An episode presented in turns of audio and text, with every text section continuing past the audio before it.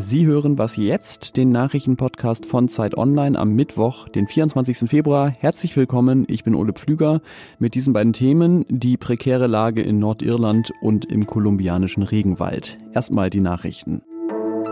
Ich bin Christina Felschen, guten Morgen. Abstand halten, Maske tragen, für Beschäftigte in Schulen und Kitas ist das nicht immer so leicht möglich. Deshalb sollen ab heute auch Lehrerinnen und Erzieherinnen gegen das Coronavirus geimpft werden können. Das hatte der Lehrerverband gefordert, weil seit Montag Grundschulen und Kitas in zehn Bundesländern wieder offen sind. Bundesgesundheitsminister Jens Spahn änderte daraufhin die Verordnung, die die Impfreihenfolge regelt. Für die Impfung kommen erst einmal Hunderttausende Dosen des Herstellers AstraZeneca in Frage. Sie wurden noch nicht genutzt, weil sie nur unter 65-Jährigen gespritzt werden sollen. Der Bürgerkrieg in Syrien ist näher an uns dran, als man denken könnte. Das zeigt sich gerade zum Beispiel an einem Prozess in Koblenz. Zwei Männer stehen hier vor Gericht, die für den Geheimdienst der syrischen Regierung gefoltert und getötet haben sollen. Gegen einen von ihnen wird heute das Urteil erwartet. Die Anklage lautet Beihilfe zu einem Verbrechen gegen die Menschlichkeit. Die Bundesanwaltschaft hat fünfeinhalb Jahre Haft für ihn gefordert.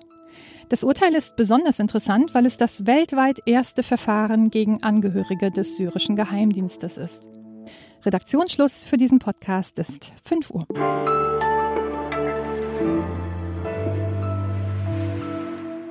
Vielleicht das größte Streitthema bei den Brexit-Verhandlungen, das war ja die Frage, was passiert mit Nordirland?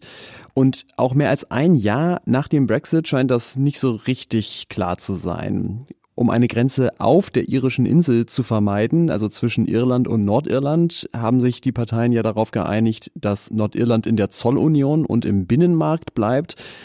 Und der Effekt ist jetzt leider, dass es eben eine Zollgrenze zwischen Nordirland und dem Vereinigten Königreich gibt. Und das sorgt für Streit und Probleme. Heute will die EU darüber beraten und darüber spreche ich vorab mit unserer Korrespondentin Bettina Schulz, die gerade in Belfast ist. Welche Probleme schafft denn das Brexit-Abkommen im Moment in Nordirland? Also die Schwierigkeiten liegen im Moment daran, dass wir eine Zollgrenze haben in der irischen See, sprich Waren, die von Großbritannien nach Nordirland geschickt werden, praktisch durch eine Zollgrenze müssen, müssen also begleitet werden von Exporterklärungen. Im Zweifelsfalle müssen sogar zum Beispiel bei Lebensmittelprodukten, Fleischprodukten müssen bestimmte ähm, Kontrollen gemacht werden. Äh, da müssen äh, Gesundheitszeugnisse beigefügt werden. Das ist alles mehr Bürokratie, kostet mehr, dauert länger und von daher gibt es Schwierigkeiten. Aber im Nordirland-Protokoll sind Komitees eingerichtet worden und in diesen Komitees kann man eigentlich all diese Probleme auf Dauer lösen. Ja, also das ist sicherlich im Moment kein Grund, warum jetzt das ganze Nordirland-Protokoll gekippt werden müsste. Das ist eher jetzt ein politisches Problem, was aufgekommen ist. Mhm.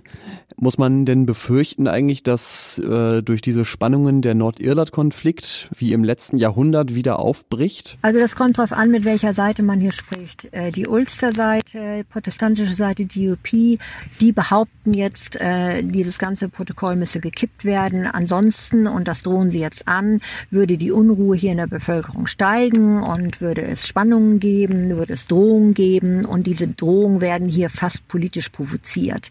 Spricht man mit der anderen Seite, zum Beispiel mit Sinn Fein, wir haben heute mit Gary Kelly gesprochen äh, von der Sinn Fein Partei, der sagt, Moment mal, ja, wir haben früher Troubles gehabt, aber heute äh, blickt die Bevölkerung eigentlich viel gefasster und ruhiger auf die politische Situation und lässt sich eben nicht mehr so provozieren, wie das früher äh, bei den ernsthaften, praktisch bürgerkriegsähnlichen Zuständen hier gewesen ist. Ja, und man darf jetzt nicht in äh, die Gefahr rutschen, dass das Nordirland-Protokoll jetzt aus als Anlass genommen wird, um die politische Situation hier hochzupeitschen. Ähm, Okay, aber wenn das eigentlich alles gar nicht so dramatisch ist und sich lösen ließe, woher kommen denn dann diese Drohungen? Warum werden die jetzt so laut? Wenn man hier oben in Belfast ist, dann erkennt man sehr stark, dass ein Teil dieser politischen Bewegung in Wirklichkeit ganz stark unterwandert ist von ziemlich schwerer Kriminalität hier. Und zwar von beiden Seiten, sowohl auf katholischer wie protestantischer Seite. Das ist leider so. Und das Problem ist, dass wir hier die letzten Jahre keine richtig anständige Regierung hatten in Nordirland. Also praktisch wie so einen Freiraum hatten, in dem sich gerade diese fast Mafia-ähnliche Kriminalität unheimlich ausgebreitet hat und ziemlich an Macht Macht gewonnen hat. Und die nehmen jetzt die politischen Schwierigkeiten zum Anlass, lautstark zu werden. Und auf der anderen Seite gibt es politische Kräfte, vor allen Dingen im Moment in der äh, protestantischen Unionist-Seite, die diese Drohung nutzen für ihre eigenen politischen Zwecke. Und das ist ziemlich gefährlich. Also, dass sich jetzt im Prinzip kriminelle Elemente mit der politischen Seite gegenseitig hochschaukeln. Das ist, das ist wirklich ziemlich übel, aber das merkt man hier, ist ziemlich klar der Fall. Danke dir nach Belfast, Bettina Schulz.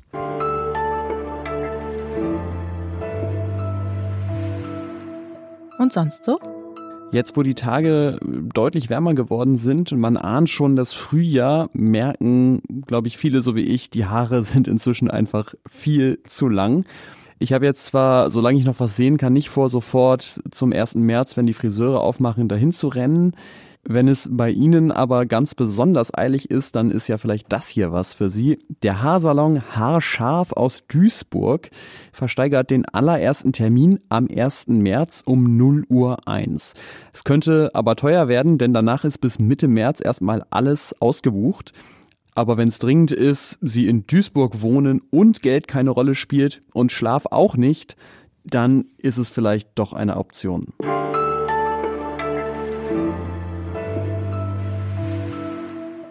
Der Verlust des Regenwaldes in Amazonien treibt den Klimawandel sowohl an, wird aber auch von ihm beschleunigt. Häufig guckt man da ja vor allem nach Brasilien, wo es letztes Jahr auch wieder heftige Waldbrände gegeben hat. Jetzt möchte ich mal kurz den Blick nach Kolumbien richten, denn dort wurde lange relativ wenig entwaldet, aber seit 2016 die Regierung einen Friedensvertrag mit der FARC-Guerilla vereinbart hat, verschwindet so viel Wald wie noch nie. Gibt es da möglicherweise einen Zusammenhang? Das möchte ich Alexandra Enderes fragen, die Klima- und Lateinamerika-Expertin ist und als freie Journalistin für Zeit Online arbeitet. Hallo Alexandra. Hallo Ole. Ja, ich wiederhole die Frage nochmal. Gibt es einen Zusammenhang? Ja und nein. Also Satellitenaufnahmen zeigen tatsächlich, dass der Wald vor allem dort abgeholzt wird, wo sich früher, also vor dem Friedensschluss, die FARC-Guerilla aufgehalten hat. Und da in diese Wälder ist so gut wie niemand reingegangen, einfach weil das zu gefährlich gewesen wäre. Die Leute und die Unternehmen hatten schlicht Angst, ähm, sich da zu bewegen. Seit die Guerilla abgezogen ist, kann man jetzt sehen, dass die Rodungen zunehmen und vor allem ähm, tun sie das in den früheren Fahrgebieten. Also es gibt diesen Zusammenhang.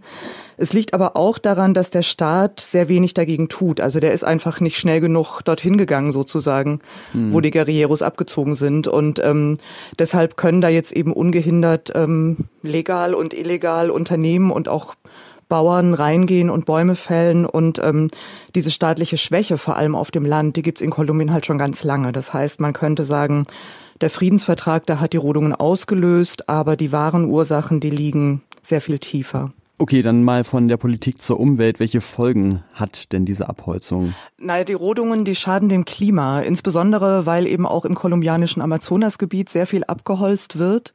Und der Regenwald des Amazonas, der speichert eben sehr viel CO2. Der erzeugt sogar seinen eigenen Regen. Das finde ich besonders faszinierend. Ähm, weil das Wasser, was aus ihm verdampft, ähm, gleich über den Bäumen eben zu Wolken wird und dann wieder abregnet. Und wenn man jetzt zu viel abholzt, dann kann dieser Wasserkreislauf kaputt gehen. Und dann würde eben aus dem Regenwald eine Steppe, zumindest kein Regenwald mehr. Und die Welt verlöre einen ihrer wichtigsten Kohlenstoffspeicher. Das wäre für das Weltklima ziemlich schlimm. Hm.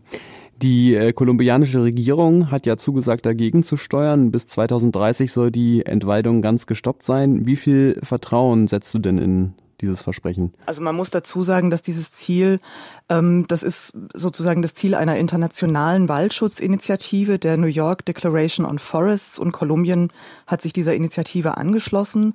So ein bisschen offizieller, würde ich sagen, sind die Ziele, die das Land unter dem Pariser Klimaabkommen eingereicht hat. Und da wird eben relativ, also etwas allgemeiner gesagt, ähm, der Ausstoß von Treibhausgasen soll bis 2030 halbiert werden und bis 2050 netto auf Null sinken. Und dafür wäre auch der Waldschutz eben ja auch besonders wichtig. Ähm, ich persönlich bin da eher skeptisch, weil die Wirtschaftspolitik Kolumbiens sich ganz stark darauf stützt, dass man die Rohstoffe ausbeutet und exportiert. Also zum Beispiel Bergbauprodukte, landwirtschaftliche Produkte, auch Ölpalmen, also Energiepflanzen. Ähm, und genau dafür wird eben der meiste Wald in Kolumbien abgeholzt im Moment. Also das ist ein Widerspruch, von dem ich nicht so richtig sehe, wie man den auflösen könnte. Vielen Dank, Alexandra Henris. Danke dir. Und das war was jetzt an diesem Mittwochmorgen. Heute Nachmittag gibt es natürlich das Update. Mails können Sie schicken an wasjetzt.zeit.de. Ich bin Ole Pflüger. Tschüss und bis zum nächsten Mal.